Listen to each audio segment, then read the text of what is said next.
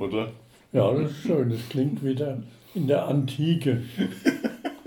Der, bei den alten Römern, da fehlt nur der beseligende Gesang Verschnittener.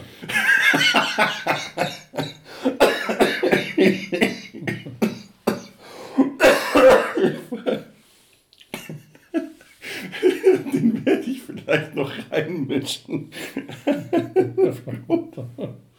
Ja, gut. Die Prämisse hören. Ah, herzlich willkommen bei Data Sein Hals. Wir haben heute eine kleine familiäre Sondersendung. Äh, ich sitze hier zu Hause bei meinen Eltern und hier mit mir am Tisch ist mein Vater. Hallo. Hallo, hallo. Ah. Wir haben uns ähm, in den letzten paar Tagen eine alte Fernsehserie angeschaut. Äh, einfach, weil, weil du die früher tatsächlich als Erstseher gesehen haben und über die wollen wir heute ein bisschen reden. Wir reden über Raumpatrouille, die fantastischen Abenteuer des Raumschiffs Orion oder kurz einfach Raumpatrouille Orion. Es war Ja, es war auffällig, äh, wie sehr äh, bei allen Science-Fiction und Zukunftsorientiertheit solcher Sendungen, wie sehr das so die Zeit der 60er Jahre wiedergespiegelt hat. Ja. ja, die Serie ist tatsächlich aus den ähm, 60er, 1966 ging die ähm, au- auf Sendung.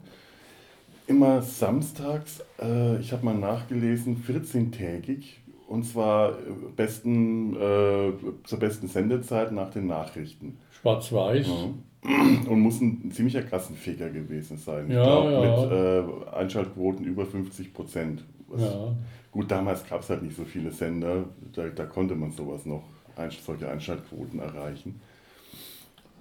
Ja, und das ist schon sehr stark ein Kind der 60er. Also was wir jetzt nicht machen, ist, dass wir jetzt so im Detail über, äh, wahrscheinlich nicht über, über irgendwelche Wissensfakten. Was, was brummt in deinem Hintergrund? Ah, da hat sich der in der Küche der, äh, ausgeschaltet. der Kaffeeroboter ausgeschaltet. ausgeschaltet, ja. Es war keiner vom Raumschiff Orion, obwohl die auch solche Sachen Ja. äh, eingebaut hatten. Bügeleis. Bügeleisen. ja, wie hat sich das denn angefühlt, das jetzt nochmal zu sehen? Hast du es seit den 60ern nochmal Nee, ich habe es gesehen? seit Zeit nicht mehr gesehen. Nee, mir ist es nur aufgefallen, äh, wie sehr das äh, in der Körpersprache der Leute, die da spielen und in der Ausdrucksweise äh, die Art zu sprechen und sich zu geben, der 60er Jahre wieder gespiegelt hat. Das Weniger von mir, das, das war mir, da war ich ganz verblüfft. Das war ja, das fängt ja auch, wir haben mit der ersten Folge angefangen, ähm, boah, wie hieß die nochmal? Also ähm, Angriff aus dem All, glaube ich. Ich habe es jetzt tatsächlich nirgendwo mehr notiert. Und das fängt ziemlich bald an mit Generälen und äh, Adjutanten. Das ist alles sehr militärisch. Allein General Wamsler ist auch so eine herrlich schöne Figur, so ein fetter, feister General. Und Und der hat ein Auftreten und die Art zu reden und äh, sich wichtig zu machen, äh, typisch wie, wie man es in den 60er Jahren bei älteren äh, gedienten äh, Leuten öfters erlebt hat. Ja, es hat einen schon, auch so später in der Serie, ähm, hat man immer wieder irgendwelche Generalskonferenzen, Krisenstabssitzungen. Das erinnert einen schon sehr an, an, an Filme übers Dritte Reich, an Ja, die irgendwelche. ganze die Crew selber, die ist aufgetreten wie ein Hitlerjungen-Fähnlein, Ja. wie ein HJ-Fähnlein und hat sich auch so benommen, also wie man, wie man es aus dem Film der, der 30er und 40er Jahre für Jugendliche. Die äh, Besatzung der Raumpatrouille Orion ist vollständig angetreten. Die haben, äh, also es fängt ja damit an, dass äh, der, der Kommandant des Raumschiffs Orion, und das ist hier ja, das, also, um das es hier geht, ähm, Cliff Alistair McLean, Major Cliff Alistair McLean, denn die ganzen militärischen Ränge sind ja alle auf Deutsch hier, obwohl äh, wir kriegen am Anfang erzählt, Nationalstaaten werden abgeschafft, alles, wär, alles wäre so international. Äh, und Dietmar Schönherr spielt Cliff Alistair McLean und der widersetzt sich einem direkten Befehl und landet befehlswidrig auf irgendeinem Planeten, um zu beweisen, dass es geht. Das, war eine, das wird als Meisterleistung hingestellt, allerdings auch als Befehlsverweigerung und deswegen wird der dann vor dem äh, General zitiert mit der gesamten Crew und degradiert zur äh, Raumpatrouille. Vorher war er bei den schnellen Kampfverbänden und muss jetzt muss Patrouillendienst schieben. Allein wenn diese Crew da anmarschiert kommt, Hitlerjunge ja. Fähnlein, ja. Also erstmal marschieren die da durch den Gang auf die Kamera zu. Du hast martialische äh, Klänge.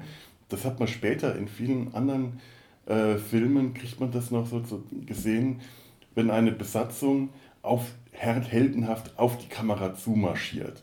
Das ist was, was die damals in den 60ern scheinbar schon konnten, was heute immer noch gemacht wird.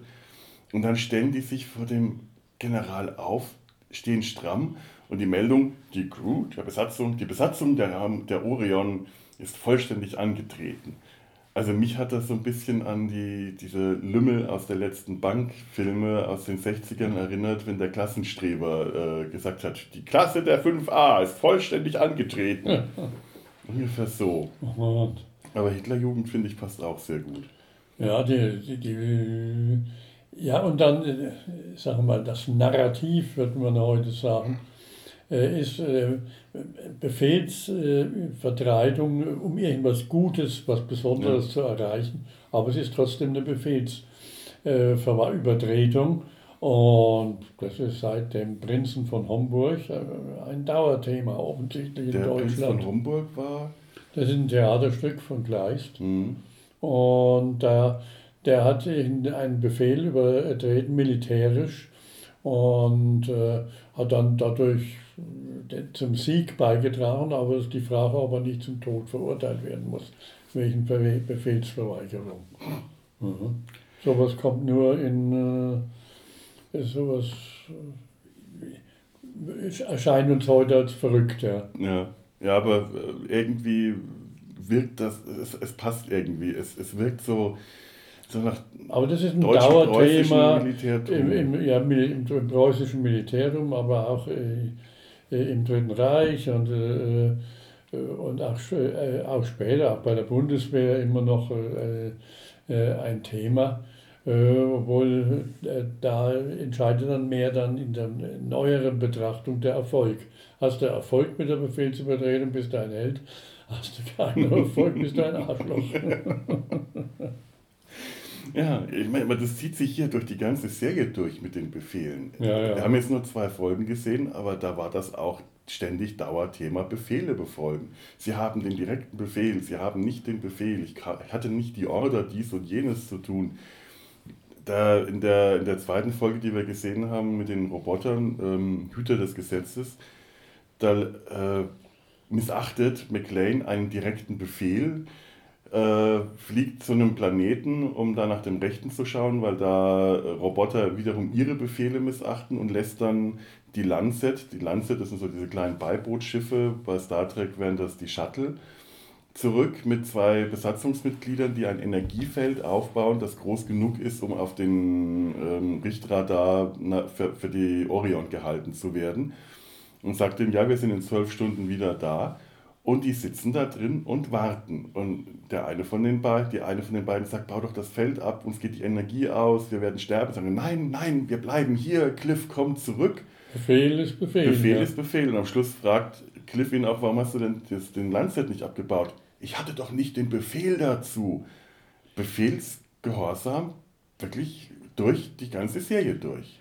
Ja, aber das ist natürlich ein Dauerthema seit dem 19. Jahrhundert, in 20. In den 80er Jahren haben wir das in einem ganz anderen äh, Aspekt gesehen. Wenn dagegen ein, wenn jemand äh, ein Gesetz angewandt hat und es hat dem Sinn äh, und Zweck dieses Gesetzes widersprochen, äh, dann hat er das nicht gemacht und hat es nicht angewandt. Da ist er belobigt worden wegen unbürokratischen Verhaltens. Heute, wenn er das macht, hat er ein Disziplinarverfahren als Beamter am Hals kommt sofort die Presse, wie konnte der, da gehe ich nur denken. Das ist genau die, die Tendenz rückläufig. Nur diejenigen, die Druck machen, sind immer die äh, Vorgesetzten, sondern ist die veröffentlichte Meinung. Ja. Ja klar, ich meine, die öffentliche Meinung ist heute ja, äh, Ja, stärker ja. denn je. Das Ja, ist ja, Also unbürokratisches Verhalten kann sich kein Mensch mehr erlauben. Und, ist äh, eigentlich, ein Widerspruch, denn genau äh, da, danach schreien eigentlich alle weniger Bürokratie. ja, ja, aber wehe, wehe du, du äh, ma- wendest dein Gesetz nicht an, weil du merkst, äh, das äh, äh, widerspricht dem Sinn und Zweck des Gesetzes. Im Kirchenrecht gibt es den Begriff noch, Epikie heißt es. Hm. Er sagt, das so wie bei Epikie sollst du eine Vorschrift nicht anwenden, wenn sie dem Sinn äh, der äh, Vorschrift, äh, wenn das Ergebnis dem Sinn der Vorschrift äh, widerspricht. Im, äh, Im normalen Feld, da hast du heute die gesamte äh, empörte Presse am Hals. Das gibt's nicht. Naja, das ist Geschäft. Das ist doch ein Geschäft auch für den Journalisten äh, hier zu sagen, der hat dagegen verstoßen. Ja. Aber wer hätte gedacht, dass die Kirche da äh, weiter ist? Man nimmt das eigentlich Ja, die Kirche an. hat es schon immer gehabt, das hat man nur beim Staat übernommen. In der Kirche hat man schon immer gehabt, aber nicht angewandt. Das macht natürlich auch wiederum Sinn. Das Ja. ist der Unterschied zwischen Sein und Sollen. Aber ich fand es eigentlich ganz schön, die letzten, also die, die Folgen, die wir uns angeschaut haben, die letzte war etwas unspektakulär. Da dürfte auf die 60 Minuten, die so eine Folge hat, ich glaube, das waren insgesamt waren es nur sieben Folgen, a 60 Minuten. In den 60 Minuten waren vielleicht zwei Minuten Action und sonst eigentlich nur Gerede. Ist doch Gerede. war nicht viel. Es waren ein paar schöne Weltraumeinstellungen für, für damalige Verhältnisse, tricktechnisch gar nicht mal so schlecht. Heute, Das Gerede war relativ spannend gemacht, deswegen hat, ist das wahrscheinlich überhaupt dann äh, aufgeführt oder äh, gesendet äh, worden. Aber es war tatsächlich nur Gerede. ja, also in, es gab auch eine Menge Trickeffekte in der Serie. Wir haben uns jetzt nur, nur zwei Folgen angeschaut und da waren auch schon ein paar interessante Sachen dabei, irgendwelche äh, Ionenstürme, Bügeleisen. Ja, oder äh, die, die Außerirdischen, die Frogs, die dann äh, einfach nur flirrende Schemen darstellen. Also da sind auch tatsächlich ziemlich viel Trickeffekte äh, angewendet worden. Das Bluescreen-Verfahren gab es damals schon. Wenn man zum Beispiel ähm, im Starlight Casino äh, sich aufhält, das ist äh, die, die Menschheit lebt im, im, wir sind, glaube ich, im Jahr 3000 oder so ungefähr im 30. Jahrhundert. Da lebt die Menschheit auf den, äh, auf, den, den, äh, die Böden des Ozeans als, als Lebensraum erschlossen. Und dann sieht man durch die Glasdecke des Starlight Casinos riesige Fische herumschwimmen. Da sieht man, dass es Goldfische sind Das, äh, ich habe mal, oder Karpfen. ich hab mal nachgelesen, dass es angeblich äh, angedeutet haben soll, dass es irgendwann einen nuklearen Krieg gegeben haben soll, der riesige mutierte Goldfische hervorgebracht hat. Und deswegen diese, aber das ist mit Bluescreen-Verfahren gedreht worden damals schon. Aber was mich gewundert hat und überrascht hat, ich hatte das viel langweiliger in Erinnerung. Hm. Es ist relativ äh, mit wenig Mitteln spannend und dass man äh, die Spannung auch durch Geräte herbeifahren kann, das ist natürlich billig. Es kostet Ja. nicht viel, äh, muss man nicht viel drehen, hat keine große Aufwendung. Also mir ist es in der, in der zweiten Folge da, äh, ich glaube, das ist die dritte der, der, der ganzen Serie, aber in der Folge, die wir gesehen haben, ist es mir aufgefallen, dass sehr viel geredet und sehr wenig Action war. In der ersten Folge ist es mir überhaupt nicht aufgefallen. Die war wirklich spannend. spannend, ja.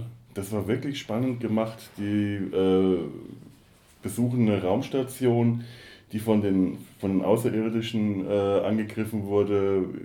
Man befindet sich da im luftleeren Raum. Die zwei Astronauten aus der Besatzung der Orion, die da durch die Gänge tapsen äh, und wirklich nicht wissen, was los ist. Und du spürst diese Anspannung von den beiden.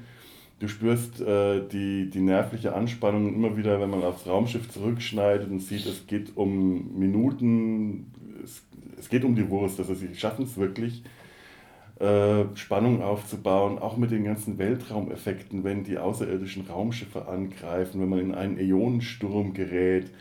Alles ganz simple Sachen. Ich glaube, dieser Ionensturm wurde dadurch äh, produziert, dass man Kaffeepulver oder, oder, oder Reis äh, durch die Gegend geblasen hat, das mit einer Hochgeschwindigkeitskamera aufgenommen hat. ich bin gerade wahrscheinlich alles komplett falsch und die Fans von Raumpatrouille Orion schlagen jetzt die Hände über dem Kopf zusammen. Die gibt es nämlich tatsächlich noch. Ganz stark. Es hat noch ein äh, ziemlich starkes Fandom Raumpatrouille in Deutschland. Es sind auch immer wieder im Gespräch gewesen, dass das dass Remakes davon verfilmt worden sollen. Von, äh, hm. Zuerst sollte ähm, Wolfgang Petersen war im Gespräch und später wollte tatsächlich Roland Emmerich äh, in den 90ern mit Pro7 ein Remake drehen. Ja, was auffällig ist, das sind natürlich so Dinge, wo das ganze märchenhaft wirkt, wenn, wenn die in irgendeinen Untergrund mit automatisch sich öffnenden und schließenden Türen einfach eintreten, ohne zu überlegen, wie sie da je wieder rauskommen. und ob die dann auch auf der anderen Seite aufgeht, nur weil sie da erscheinen. Also, aber das ist halt Märchen. Es ist schon alles ein bisschen naiv. Mhm. Ich meine, auch die ganzen technischen Begriffe, man siedelt auf fernen Sternen. Man das kann auf einem Stern nicht siedeln, ein Stern ist eine Sonne. Oder Androiden, äh, ja, der Begriff Android. Elektronengehirn, ja. ja, die haben mit Robotern zu tun, nennen sie aber ständig Androiden. Ein Android ist aber ein ähm, ein, ein künstlicher Mensch, auch in menschlicher Form. Und das waren keine Androiden, das waren äh, Roboter, die hätten, die, die sahen aus wie fliegende riesige Drohnen mit äh, Armfortsätzen, an denen äh, am Ende am einen Arm war ein Eiskugelportionierer angebracht, das konnte man erkennen, und am anderen so ein langer geschwungener Bügel, ich glaube, das war eine Geburtshelferzange. Ja, in, der, in der zweiten äh, Serie, da war äh, dieses, nennen wir es mal, faschistoide Auftreten mhm. nicht so bemerkbar. Es da ging das irgendwie äh, unter. Ja. In, der, äh, in, der, in der ersten äh, Folge war das enorm. Also die sind aufgetreten wie der der Herr Oberst, äh, der General ist aufgetreten wie Weltkriegoberst, der bei der Bundeswehr nach zehn Jahren wieder eingestellt worden ist. Ja, Wahnsinn, auch diese Generalskonferenzen, wie die sich da gegenseitig anblaffen und sich erstmal die Schuld zuweisen müssen. Wer ist wofür verantwortlich? Wer kann wofür verantwortlich gemacht werden? Bevor da irgendeine Krise gelöst wird, müssen erstmal die Verantwortlichkeiten geklärt werden. Das ist ganz übel, wenn man sich das heute anschaut. Das, ist, das, das weckt keine guten Gefühle. Und das gibt dem Ganzen einen sehr äh, faschistoiden Anstrich. Der ist ja auch in den, in den 60ern durchaus bemerkt ja, ja. und kritisiert worden. Also das, äh, wenn man so diese Art und Weise sich auch die Körpersprache, nicht nur dieser Generäle, auch der Crew und so, kein Wunder, dass dann in den 60er Jahren da diese studentische Revolve 1968, mhm. aber das ging ja schon 64, 65 extrem los, äh, dass das äh, dann äh, gekommen ist. Und, ja, die Orion wird es nicht ausgelöst. Naja, aber, aber wenn der, der Geist damals noch da war. Aber der Geist, also das kann man sich gut vorstellen, ja. wenn das in der Gesellschaft noch so stark verwurzelt dass war, das dann, äh, dass das auf, auf Widerstand gestoßen Damals hat man den Geist nicht gemerkt, weil es normal war. Die, die Alten, mhm. die Älteren waren halt so. Ja. Und das hat man zwar nicht als angenehm empfunden, aber so war halt der Mensch. Und man hat sich, als Jugendlicher hat man geglaubt, später wirst du mal auch so. oh Gott. Ja, dagegen, äh, das kann man vorstellen, dass man dagegen revoltieren muss. Ja. Alle paar Jahrzehnte mal. Also ich habe nicht Revolte. dagegen revoltiert, weil ich auf dem Land gewohnt war. Und da haben die gesagt, ne, die Spinnerin unter den Studenten, wenn du aus Würzburg oder aus der Universitätsstadt raus warst, hat kein Mensch sich mehr darum gekümmert, was da revoltiert wurde. Aber es war erfolgreich offensichtlich. Ja, durchaus auch zum Glück, würde ich sagen. Also, mhm, ja, würde ich heute auch sagen, ja. ja damals äh, habe ich es mir als eine Art Spinnerei angeschaut. Ja. Es ist auch immer schwierig, das so ähm, ohne den Abstand zu sehen. Mit, mit einem zeitlichen Abstand lässt sich immer alles sehr viel leichter mhm. beurteilen. Das wird bei der Serie ja auch nicht anders gewesen ja. sein. Also, äh, das hat man damals nicht gemerkt, dass ja. die, das war normal, wie die sich benommen mhm. haben. Ja.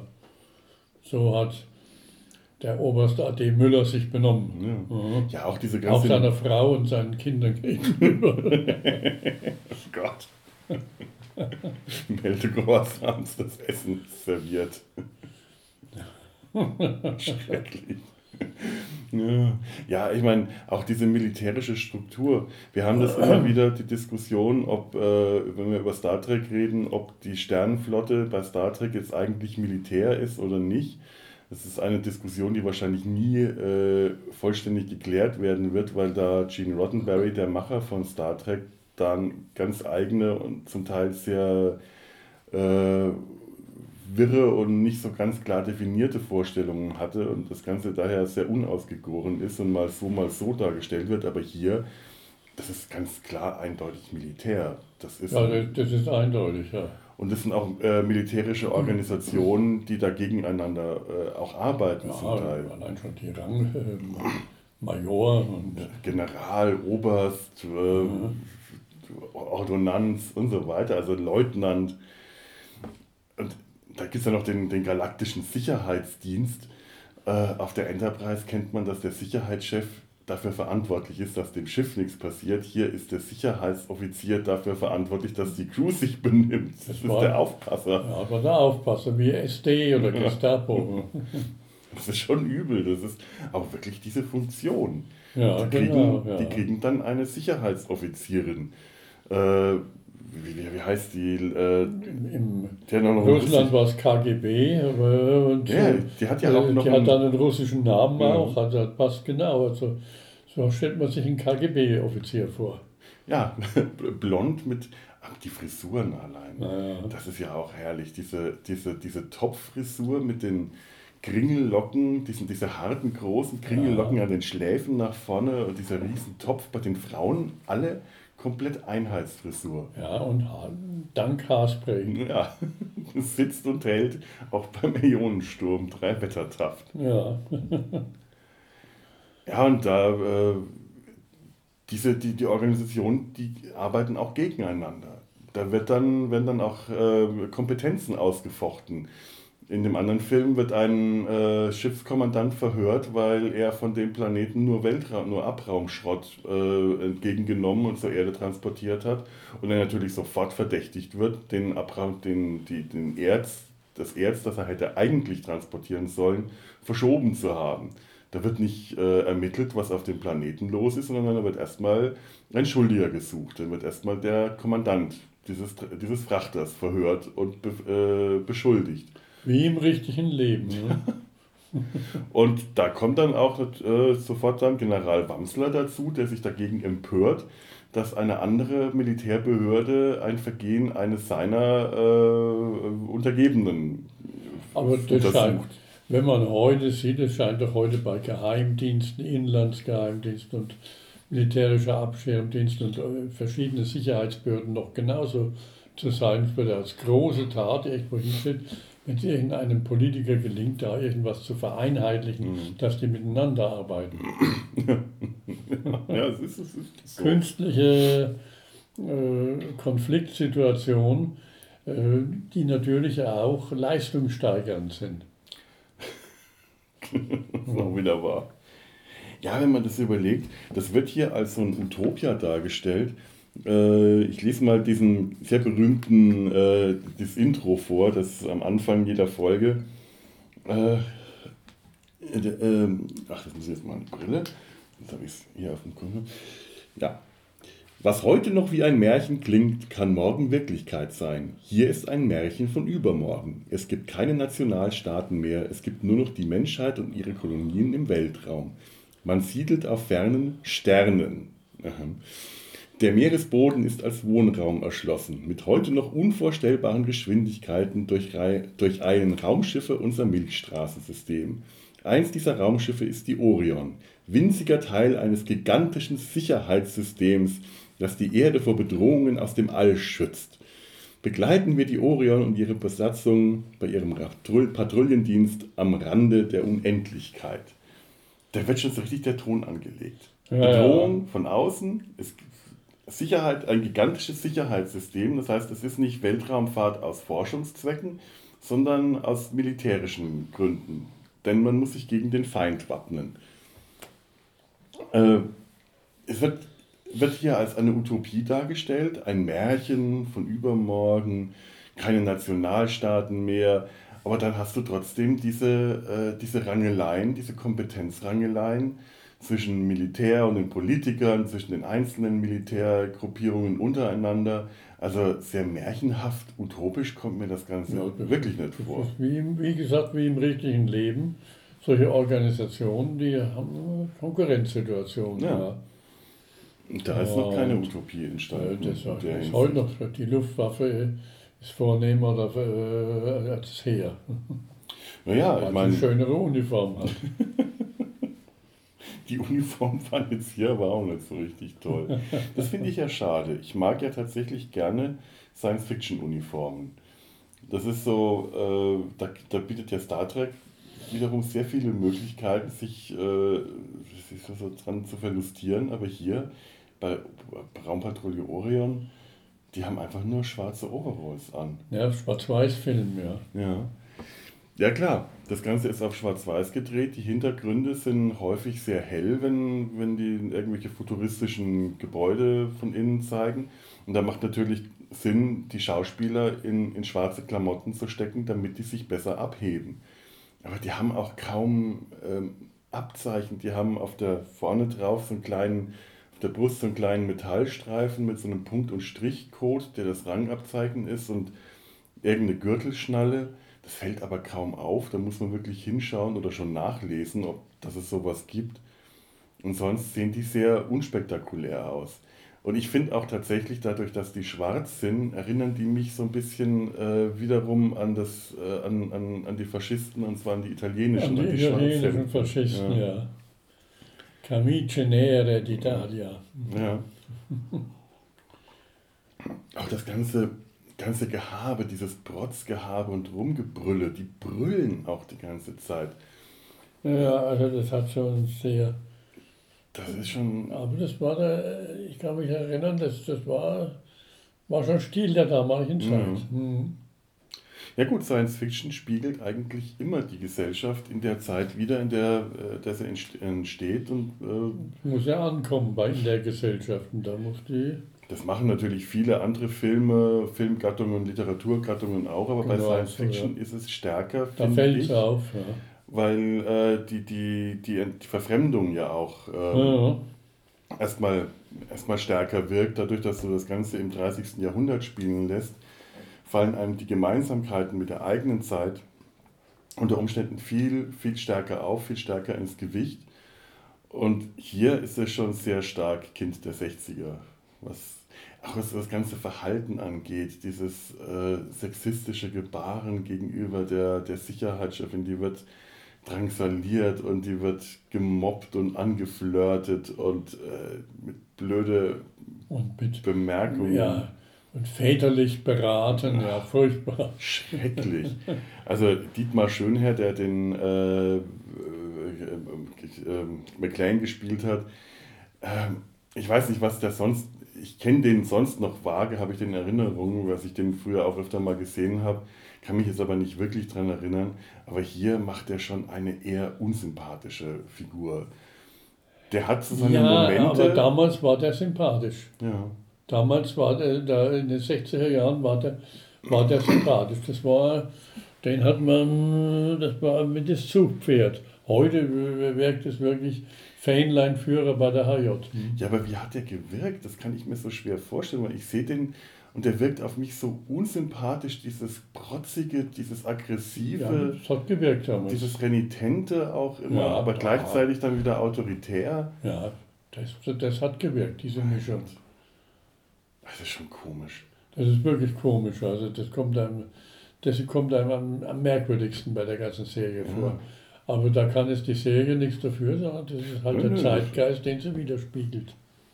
Ja, also ich, ich habe mir das vorhin auch gedacht, ich habe hier mal, äh, mal schauen, ob ich es öffnen kann, wenn ich jetzt hier WLAN habe. Ja, müsste ich haben. Dann kann ich mal auf mein ja, ins Internet schauen.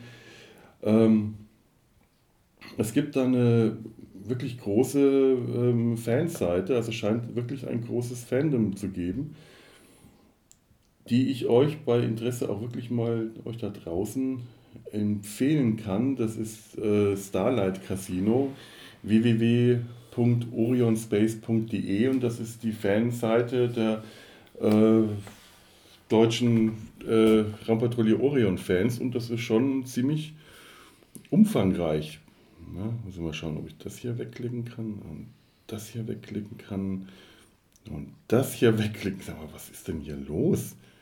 Irgendwas äh, bedroht gerade meinen Rechner. Norden dreht gerade vollkommen am Rad.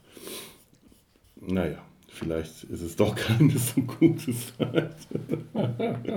die Frogs haben die Homepage, Homepage äh, killt, ge- ja. äh, ja, infiltriert. Auf jeden Fall ist das eine Seite, die sehr, sehr umfangreich auch mit Informationen geht. Deswegen werden wir jetzt gar nicht so viel hier an Hintergrundinformationen bringen. Die habe ich mir, wenn auch nur vorhin mal kurz angelesen. Das ist auch jetzt gar nicht das, der Ziel und Zweck hier. äh, Es ist so ein bisschen eher unser persönlicher Eindruck. Wenn ihr da mehr äh, äh, drüber wissen wollt, besucht mal die Seite. Ich äh, habe es ja gerade genannt. Ich verlinke es auch in den Show Notes. Ist schon ganz interessant. Und es scheint wirklich, äh, ich, ich frage mich nur, was macht einen heute zu einem Raumpatrouille Orion-Fan? ja, das frage ich mich auch, ja. Weil Dass bei, man, naja, aber was macht heute einem äh, zum Rechtsradikalen zum Beispiel? Ja, ich würde jetzt nicht ganz Das hat so damit weit. nichts zu tun, das ist nicht rechtsradikal. Ja, ja, ich würde jetzt nicht ganz so weit hergehen, obwohl der, äh, die, die, die Querverbindung einem gerade im Moment ein bisschen nahe liegt. Aber so weit würde ich jetzt nicht gehen. Ähm, sagen wir mal, was, was, äh, was macht einen zu einem Fan von alten Doctor Who-Folgen oder von, äh, von, alten, äh, Ja. von alten Filmen? Es ist dieses, äh, dieser, dieser Retro- Retro-Gedanke, dieses, dieses Nostal dieses es ist die Nostalgie auch, die so ein bisschen bei allem mitschwingt, die vielleicht auch tatsächlich den äh, Rechtsdruck mit, mit Ja. begleitet. Ja, ja, aber bei Do- Dr. Who zum Beispiel, da gibt es ja unterschiedliche. Da gibt es Mhm. welche, die sind zeitlos. Die kannst du wirklich heute Ja. noch genauso sehen. Und äh, äh, wie es in den 80er Jahren vielleicht Ja. äh, gesehen. Vielleicht sogar aus den 60ern, da haben Ja, wir auch schon ein paar noch, ganz ja. gute gesehen. Und das ist wie, und andere, die belächelt man ja. Ja. ja, auch hier, ich kann mir schon vorstellen, dass da sehr viel äh, Ironie auch mit im Spiel ist, wenn man heute äh, als Fan von Raumpatrouille Orion da aktiv ist, weil ich kann mir schwer vorstellen, Kann man sich nicht vorstellen, dass ja. äh, der, der Geist, der da in dieser Serie herrscht, so äh, ohne, so unkritisch einfach akzeptiert wird. Das ist aber auch bei ganz vielen anderen. Ja, aber de, de, deswegen äh, habe ich vorhin gesagt, warum sind die Leute, äh, warum haben wir heute äh, einen Rechtsruck vor allen Ja. Dingen? Da scheint der Geist, der, da, der scheint äh, gewisse Faszination auszuüben. Ja. Ja, Ja, damit ist man, hat man eine gewisse Ordnung, die vorgegeben ist. Da muss man dann der Held sein, wenn man dagegen verstößt und Erfolg hat. Äh, wenn, aber nur, wenn es einem noch höheren Ziel dient. Und ansonsten ist man entlastet. Ja, ja ich meine, äh, klar, das, dieses, äh, ja, wie soll man das nennen, dieses, diese, diese Art von Heldentum, die, dieser Heroismus, auch dieses Abenteuerdenken, das, äh, Gott, ja, also ich war mal im, im, im Krankenhaus, da war äh, mein Zimmernachbar, der hat Lanzer-Romane gelesen. Es war ein unangenehmer Zimmergenosse, um es mal ganz ehrlich zu sagen. Aber ich habe dann auch nicht, lieber nicht nachgefragt, was den jetzt so daran fasziniert hat, aber der war mit großer Begeisterung, der war jetzt auch nicht, der war nicht älter als ich damals. Das ist, äh, das ist auch schon 20 Jahre oder länger her.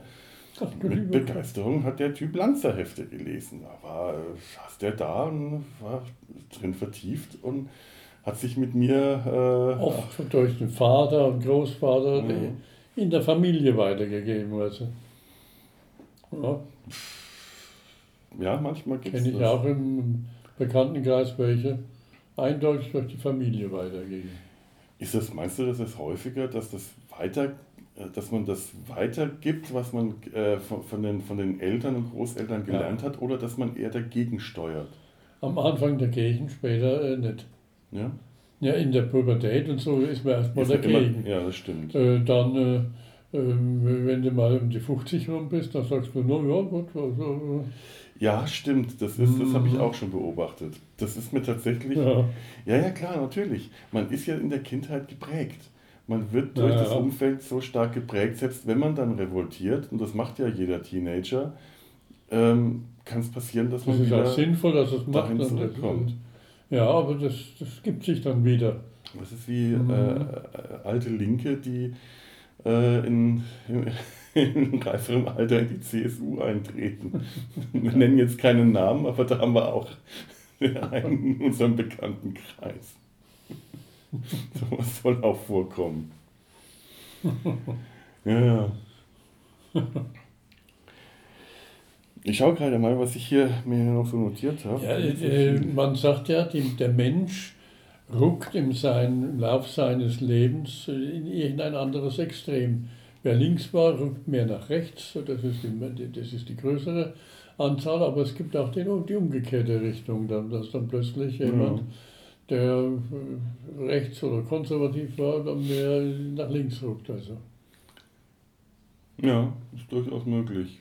Ja, ich meine, es ist interessant, jetzt äh, mit, mit, mit 20, 30 hätte ich äh, sowas noch gar nicht wahrgenommen, jetzt bin ich Mitte 40. Da kriegt man auch solche Veränderungen tatsächlich viel, man, man kann es beobachten, man kann einfach, man hat einfach eine gewisse Zeit schon auf dem Buckel und kann solche Beobachtungen aufstellen. Bei dir ist es ja noch um einiges länger, ohne dich jetzt älter machen zu wollen, als du bist. Na ja, Aber äh, ich wäre 78, da, da ist mir nicht mehr ist die Pubertät vorbei. Was hat der Opa noch gesagt? Bei uns in der Familie sterben die Männer jung. Es ist noch keiner erwachsen geworden. Das sind so schöne, berühmte letzte Worte. Ja, ja, die Pubertät ist dann zu Ende, wenn man es nicht mehr empfindet. Ja, aber das stimmt schon. Man hat einfach äh, mit der Zeit äh, es ist halt, das ist halt auch so, man kann einfach rückblickend leichter beurteilen, als wenn Ja, man noch mittendrin ja. steckt. Das ist jetzt auch gerade zur Zeit mit dem Ja, das, das ist ein typisches Beispiel, dieses Raumschiff Orion, das, das hätte man damals nicht so gesehen. Also. ja. Mhm. ja, ohnehin. Ähm, ihr habt, wenn ihr euch das angeschaut habt, ja wahrscheinlich nicht angeschaut, weil ihr Science-Fiction-Fans war oder weil ihr Fans der Serie war, sondern es lief halt im Fernsehen. Und Ja, es lief im Fernsehen, es lief nicht viel im Fernsehen, es war keine Riesenauswahl. Ich- Also hat man das gesehen. ich ja. weiß noch nicht mal, hat man 1966 eigentlich schon die dritten Programme gehabt? Nee, das glaube ich nicht. bin jetzt echt nicht, äh, dann gab es zwei Programme und das, äh, das war's dann. Da ist natürlich eine, äh, ein, ein, ein Dings, eine ähm, Prozentzahl von äh, Zuschauerquoten von, äh, ich glaube, irgendwie 56 Prozent relativ Ah. leicht zu kriegen. Naja, da, da, da gab es so Straßenfeger, so eine Serie, das Halstuch, das war ein Krimi. Und unser Nachbar, der hat einen Herzinfarkt gehabt, musste aber das Halstuch noch sehen am nächsten Tag und das hat er nicht überlebt dadurch. oh mein Oh. Gott, das ist ja grausam. Das ist tragisch. Ich habe das mal später, haben sie so einen Ausbau, das Halstuch irgendwo wieder mal gezeigt. Ein völlig langweiliger Film. Aber ich erinnere mich sogar, dass den mal so ein Schwarz-Weiß So ein Schwarz-Weiß, aber das war So- langweilig. so ein also das ist, was heißt langweilig, aber den, Ja, deswegen, später. Deswegen so, äh, äh, äh, hätte man nichts war unterbrochen. das so Also, eine Edgar Wallace äh, Krimi? so ähnlich, so ja, so ähnlich, Art, ja. Durbridge hieß der. Ja, ja. ja. Ja, ich erinnere mich. Das, Durbridge äh, hießen die, der hat so Durbridge-Krimis, das waren so das ist Straßenfeger. irgendwann in den 80ern mal wiederholt worden, haben wir Ja, als Kinder ja, auch gesehen. Oh. Diese, diese Würgebewegung mit das Halstuch zusammen, war das das? Oder war das doch ein Edgar Wallace, an den ich mich Das, jetzt erinnere? kann, das weiß ich jetzt auch nichts Das war, war das kein, das war kein Krimi, oder?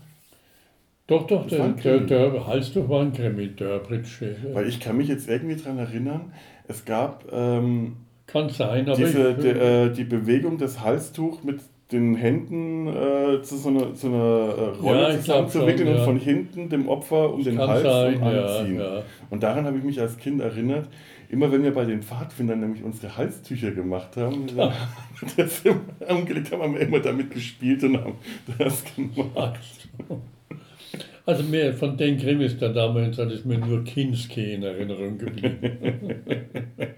Und das war äh, seine schauspielerische Leistung war ja schon äh, Ja. beachtlich, ja. Stimmt. Speziell, aber auf jeden Fall erinnernswert. Ja, äh, Wolfgang Völz war ja auch äh, so, war, war der nicht auch bei, äh, bei, bei, bei, den Edgar Wallace-Filmen? War, du hast gemeint, der Butler von wem? Ah, der- Von äh, der Butler von, äh, wie hieß der? ähm, Graf. Graf Joster, ja. Das hat mein Vater gerne gesehen, diese Serie. Das kannst du momentan nachts um 12 Ja? äh, singen. Das sind so dreiviertel Stunden äh, Krimi, auch schwarz-weiß. Graf Joster gibt sich die Ehre. Ja, stimmt. Und deshalb, Wer hat, denn, wer hat denn da die Hauptrolle gespielt? War das, das war, war das äh, Fuchsberger? Ich glaube schon, Oder ja. hat der nicht immer irgendeinen Kommissar gespielt? Ja, der hatte auch, also das weiß ich jetzt nicht mehr, mehr, ist nur der Butler in Ah, Erinnerung. ja, genau, Wolfgang Völz Ja. als Butler, das Und erinnere der. Vater, äh, der Fahrer oder irgend sowas. Der hat hier, Und ich erinnere mich deswegen dran, weil mein, mein Vater der hat keine Graf Joster musste er sehen, ja. Das war, das war die wichtigste Krimis. Graf Jostler gibt sich die Ehre. Oh, das muss ich mal schauen. Ja, Wolfgang Völz, den, äh, meine Generation kennt den als die Stimme von Captain Blaubeer. Und der Ja. spielt ja hier auch mit. Der spielt Mario De Monti, äh, ich glaube den Waffenoffizier oder so. Das ist überhaupt herrlich. Die ganze Crew ist ja alles sehr äh, ja, international. Mario De Monti, der italienischste Schauspieler, den sie finden konnten, ausgerechnet Wolfgang Völz. äh, Hasso Sigbjörnsen, äh, Helga Legrell und Atan Shubashi, gespielt von, da muss ich jetzt nochmal schauen, ähm, Aber die Sicherheitsoffizierin, die, die hat einen russischen Namen. Die hat, die war, ein? KGB-Offizier vorgestellt hat.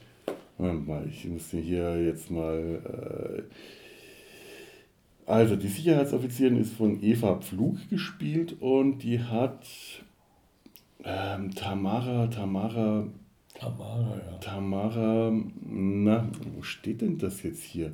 Ich habe mir das nicht aufgeschrieben und ich habe den Namen im Kopf und ich komme, Jagelowsk, Tamara Jagelowsk, Jagelowsk, glaube glaub ich. So, so sagen wir zu 99 Prozent war es Tamara Jagelowsk. Jagelowsk, ja.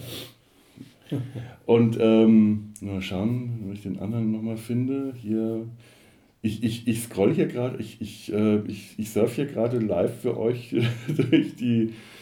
Äh, also das, was ich eigentlich nicht mag, wenn man es im Podcast macht, wenn man einfach nur ähm, das Internet vorliest, aber leider mache ich das gerade.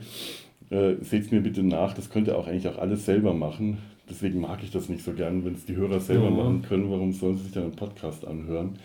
Ähm, Friedrich G. Beckhaus hat Atan Shubashi gespielt. Und ich habe noch irgendwo habe ich mal gelesen, dass das ein Japaner sein sollte.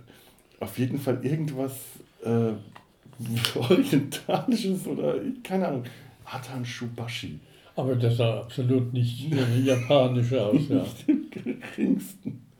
Den kennt man äh, als, den, den, den kann man kennen, und zwar als Synchronsprecher aus äh, Captain Future. Und da hat er nämlich äh, Greg, den, warte mal, Androiden oder Roboter gesprochen, während Wolfgang Völz Otto gesprochen hat. Auch Android oder Roboter, Ble- Blecheimer und Gummipuppe. Und äh, die die Star Trek-Fans kennen den als die Stimme von Garak auf Deep Space Nine. Der Mhm. hat also viele Synchronsprecher und der sieht nun wirklich, der sieht ein bisschen aus ja, wie, ein, wie Phil Collins. Der Phil Mhm, Collins nur mit mhm. einer größeren Nase. Und der hat nun wirklich absolut nichts Asiatisches an sich.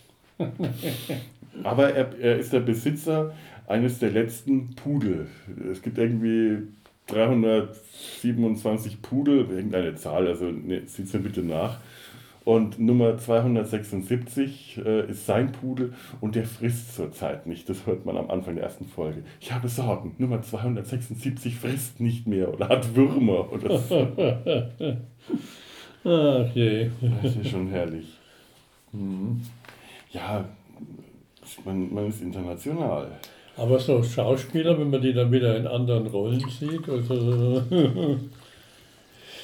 es ist ja gerade, äh, das ist ja gerade faszinierend, das sind ja wirklich junge Leute zu der Zeit gewesen. Mhm. Also ähm, Dietmar Schönherr war, glaube ich, 40, äh, als das gedreht worden ist. Wolfgang Völz, wie alt würde man den schätzen zu der Zeit? 30 vielleicht, höchstens eher Ende 20, der ist also jung. Captain Blaubeer die Stimme also älter ja. ja. Und wenn man den später im Fernsehen gesehen hat, der hat ja wirklich viel gespielt. Der, den hast du ständig ja. irgendwo gesehen. Der war, äh, den hat man dann schon als sehr gesetzten, äh, älteren, robusten Herrn in Erinnerung. Da wirkt der hier wirklich jung und, und äh, ein bisschen pummelig und äh, mhm. sehr jugendlich. Eigentlich ist das ganz spannend. Es macht mir tatsächlich wegen Wolfgang Völz noch mit am meisten Spaß mir das anzuschauen, weil das der Schauspieler ist, den ich später am der öftesten noch gesehen habe. Ja, der hat wahnsinnig viel gespielt, ja. ja. Die anderen habe ich alle nicht so sehr in Erinnerung. Am ehesten noch Dietmar Schönherr, den ich später halt hin und wieder mal gesehen habe, aber ich wüsste nicht wo. Ich wüsste es auch nicht mehr wo. Den hat man natürlich. Äh, irgendwo habe ich den sonst mit Heimatfilmen ja. in Verbindung gebracht. Ich könnte jetzt hier natürlich in seiner Biografie nee. nachschauen, aber das mache ich nicht. Was nee, also Gott bewahre. Könnte alles also. selber machen. Das war auch eine, äh, übrigens eine französische Co-Produktion. Es gibt eine von, es gibt äh, oh, französische. Raumschiff Orion. Ja, ja. Ähm, ähm, Kommando Spatial. Mhm. Glaube ich, Kommando Spatial, wenn ich mich jetzt. Äh, wir könnten gleich mal was, ähm, uns gleich mal ein bisschen mit der Musik beschäftigen. Und da gab es eine, ähm, äh, gab's französische Pop-Songs die auf der Titelmusik von, äh, äh, äh, von, von Peter Thomas, der die Musik gemacht hat, basiert haben. Ja, wird, ich glaube, ähm, Commando Spatial, wenn ich es noch richtig im Kopf habe. Die Serie ist damals auch mit französischen Schauspielern gedreht worden und es gibt einzelne Szenen, die man im Internet finden kann. Ich äh, verlinke mhm. die mal, wo man dann äh, die noch nicht nachsynchronisiert werden, wo man sieht, dass äh, einer der Schauspieler dann äh, Franzose war und das ist halt damals, so wie das ganz häufig bei Co-Produktionen gemacht wurde, die Schauspieler haben in ihrer jeweiligen Sprache ihre Zeilen aufgesagt und es wurde dann nachträglich synchronisiert. Deswegen war es halt auch zu der Zeit, also eigentlich fast immer üblich, dass Schauspieler sich nicht übereinander geredet haben, nicht durcheinander geredet haben, sondern einer nach dem anderen. Uns ist das im, im Sumpf ja mal äh, aufgefallen. Ähm, Robert Altman hat das damals in Mesh, in dem Film, mhm. äh, zu einer Kunstform gebracht, äh, die Schauspieler durcheinander reden zu lassen. Sodass man sie kaum verstanden hat. Da hat er auch zum Teil keine Skripte und keine Dialogskripte dafür verfasst, sondern die einfach improvisieren lassen. Und das hätte man hier überhaupt nicht machen können, weil eben zum Teil französische Schauspieler involviert waren ich glaube sogar, es wurden sogar einzelne Szenen extra nochmal mit äh, gedreht. Einmal mit einer deutschen Schauspielerin und einmal mit einer französischen Schauspielerin. Ach, schau, es gibt ja. in irgendeiner Folge eine, eine Herrscherin auf einem Planeten, was Commander McLean komplett außer Fassung bringt. Wie eine Frau bestimmt hier alles, wo ja die Weiber bestimmen. Und die wurde einmal mit einer, wenn ich mich jetzt nicht irre, wenn ich nicht daneben liege, mit einer deutschen und einmal mit einer französische Schauspielerin ja. gedreht. Habe ich nicht gewusst. Ja. Die Musik ist schön. Ich mag die Musik. Die ist, die ist mir jetzt gar nicht aufgefallen. Also da hat mir jetzt nicht angesprochen. Die ist zum Teil sehr gewöhnungsbedürftig, aber auch äh, sehr, sehr reißerisch. Und die hat halt diese. Ähm, dieses typische 60er-Jahre-Flair. Ich spiele mal ein Stück von der, mhm. äh, von, von der Titelmusik ab.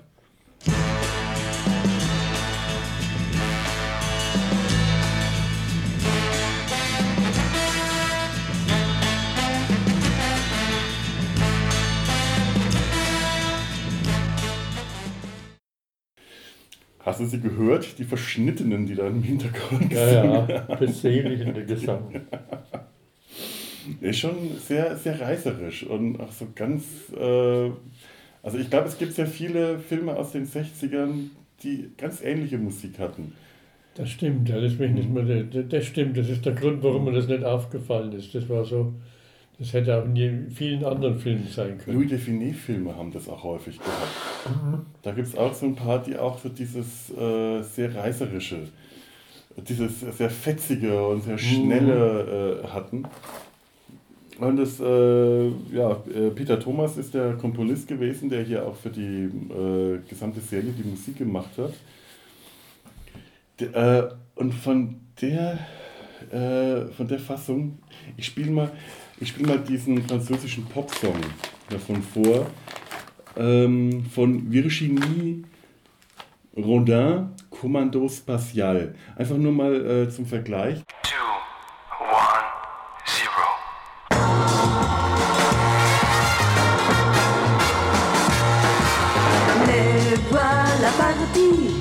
dans le vide intersidéral. Les ja, interessant, wie im Französischen, wie deutlich das artikuliert ist. Oft versteht man es ja nicht. Ja, also das ist ja das Klassische mit Popsongs, dass man äh, Grönemeyer-mäßig raten muss, was gerade gesungen was wurde. Grade, ja das habe zum Teil sogar ich jetzt mit meinen schwachen Französisch-Kenntnissen ja, noch ganz gut verstehen können. Oder mhm. zumindest so habe ich die Worte zumindest sehr gut verstehen ja. können, auch wenn ich jetzt überlegen müsste zum Übersetzen. Aber es hat schon wirklich diesen äh, Pop-Songs aus den, aus den 60ern. Mhm. Die höre ich ja wirklich mhm. gerne, die Musik aus den 60ern. Und die, äh, die haben ihre, ihren ganz eigenen, ganz eigenen Reiz. Schön ist auch, dass der Anfang, ach, der Countdown auf Englisch runtergezählt wird. Ja. Dieser Countdown, den man auch die ganze Serie über immer hört, egal was die machen, die müssen immer diesen Countdown, diesen schleppenden 10, 9, 8. Am Anfang wird sogar von 20 runtergezählt. Mhm. Ich brauche immer diesen Countdown für alles. 10, 9, 8, 7. Das ist ein Erkennungsmerkmal, ja. Mhm. Heute wird man es als Tonstörung empfinden. ja, überhaupt sehr vieles, was da im Sound war, äh, gerade diese Funk, diese Tonstörungen, in, äh, wenn, die, wenn die diese Funksprüche haben, ja. oder wenn die in irgendeinen Ionensturm, nicht Ionensturm, Ionen. Ionen. Ionen. Ionen. Ein Äonensturm ist gibt, was anderes. Gibt es auch, aber es ist was anderes.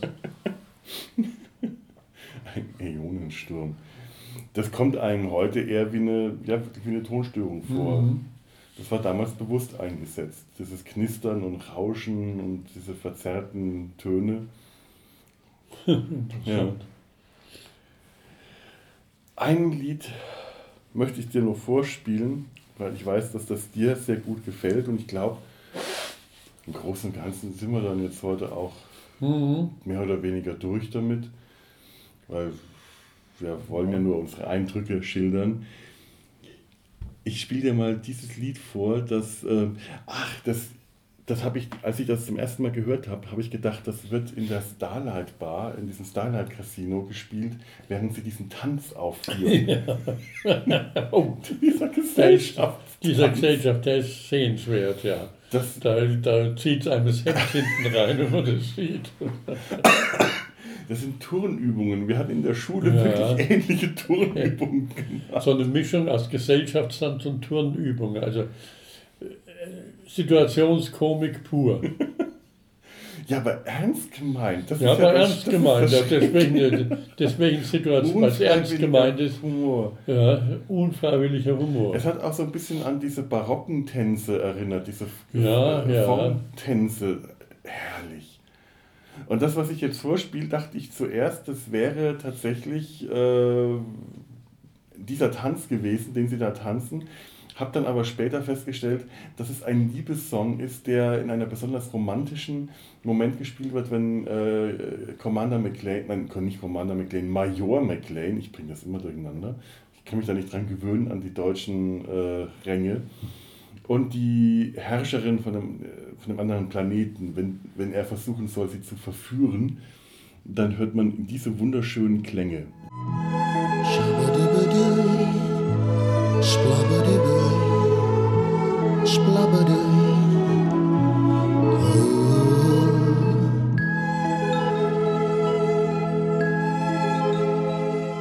Der Schubidu.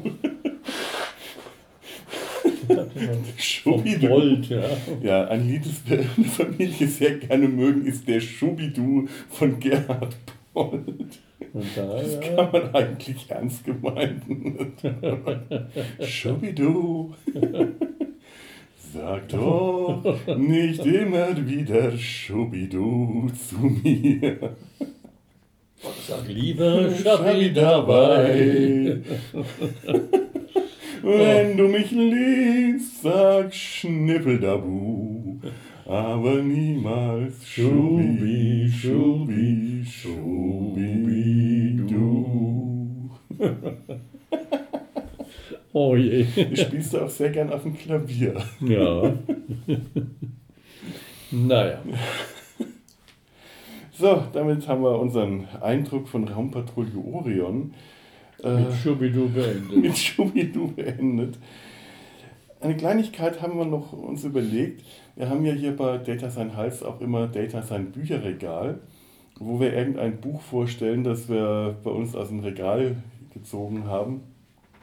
Und ähm, da möchte ich was vorstellen, was, was du mir damals in den 80ern äh, in die Hand gedrückt hast. Einen sehr untypischen ähm, Zeitreiseroman, nämlich die Briefe in die chinesische Vergangenheit von Herbert Rosendorfer.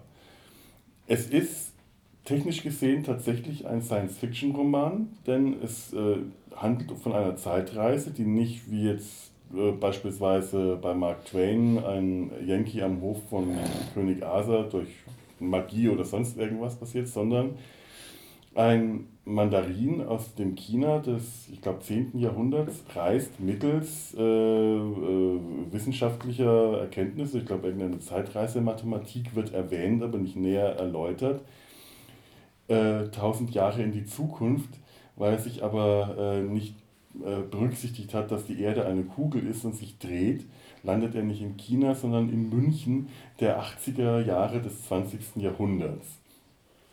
Und äh, was, was man da zu lesen bekommt, das sind die Briefe, die er zurückschreibt äh, äh, an seinen im 10. Jahrhundert verbliebenen Freund, äh, ebenfalls einen Mandarin. Und diese in diesen Briefen schildert er seine Erlebnisse im 20. Jahrhundert.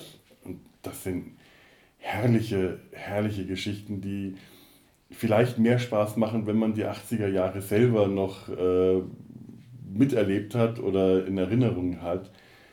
Aber es ist, äh, es ist ein großer Spaß, sich einfach die ganzen Verklausulierungen durchzulesen und Sachen wie Ba Yan und Min Chen äh, sich erstmal lautmalerisch zu übersetzen.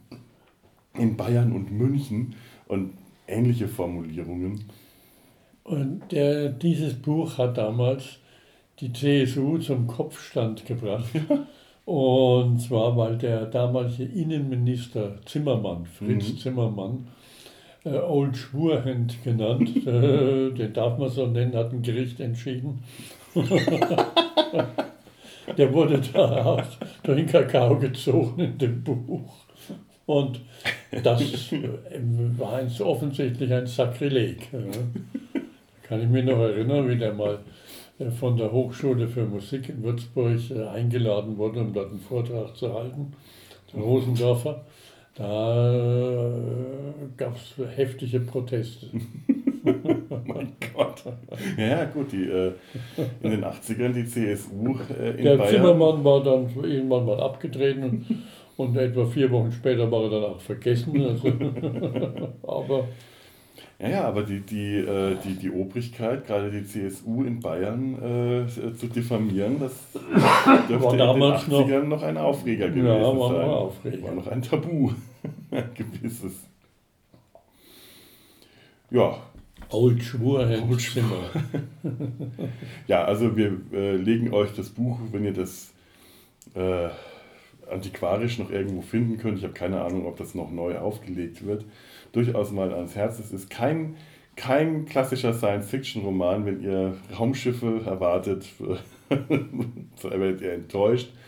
Es ist ja auch so, dass Zeitreisegeschichten der Science-Fiction gerne mal äh, also eher von der, wenn von der Jetztzeit ausgehend, dann aber in, die eine, Zukunft. in die Zukunft oder ein Zeitreisender aus der Zukunft kommt in unsere Zeit oder ein Zeitreisender aus unserer Zeit geht in die Vergangenheit, dass aber ein Zeitreisender aus der Vergangenheit in unsere Zeit kommt, äh, hat so ein bisschen, bringt halt diesen Verfremdungseffekt, den man auch hatte. Es könnte genauso gut auch ein Außerirdischer auf dem Planeten landen und seine Schilderungen der verrückten Erdenbewohner äh, darlegen. Ungefähr dieses, dieses Gefühl bekommt man, nur eben ohne, dass es sich um einen Außerirdischen handelt, sondern man bekommt auch noch so ein bisschen ähm, Einblick in äh, das, das, das China des 10. Jahrhunderts durch die, durch, die, durch die Denkweise, die Rosendorfer hier sehr schön mit einbaut. Und es macht durchaus Spaß, sich das durchzulesen. Kann sein, dass es für die jüngere Generation äh, zum Teil etwas unverständlich ist. Der Rosendorfer hat auch eine Fortsetzung noch geschrieben, die große Umwendung. Da verschlägt es den gleichen Mandarin nochmal nach ta tausend Jahre in die Zukunft, diesmal eher durch einen, einen Unfall, glaube ich, oder er muss vor äh, irgendwelchen Schergen fliehen und landet dann mitten äh, in der Wende. Mitten, Ja, schau, ja. das habe ich nicht gelesen. Gro- Ich, ich habe es ich hab's tatsächlich auch nicht gelesen. Ich habe es zu Hause im Regal stehen, habe es mal angefangen und äh, leider nie zu Ende gelesen. Ist aber, ich erinnere mich, dass so der Anfang sehr interessant war und hat unter ganz anderen Voraussetzungen und dann erlebt er die Wirren der, der Wendezeit halt mit. Und das äh, ist- ist auch sehr interessant.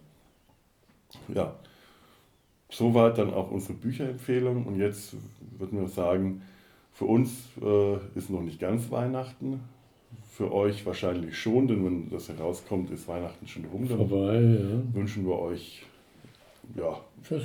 einen guten Rutsch. Gut, guten Rutsch und gutes neues Ja. Jahr. Und sollte das jetzt hier erst, äh, wenn alle Pläne nicht so laufen, wie sie sollen, und das kommt erst im neuen Jahr raus, hier die Frohe Folge online. Ostern. Denkt daran, dies hier ist ein Märchen von vorgestern. Macht's gut. Tschüss.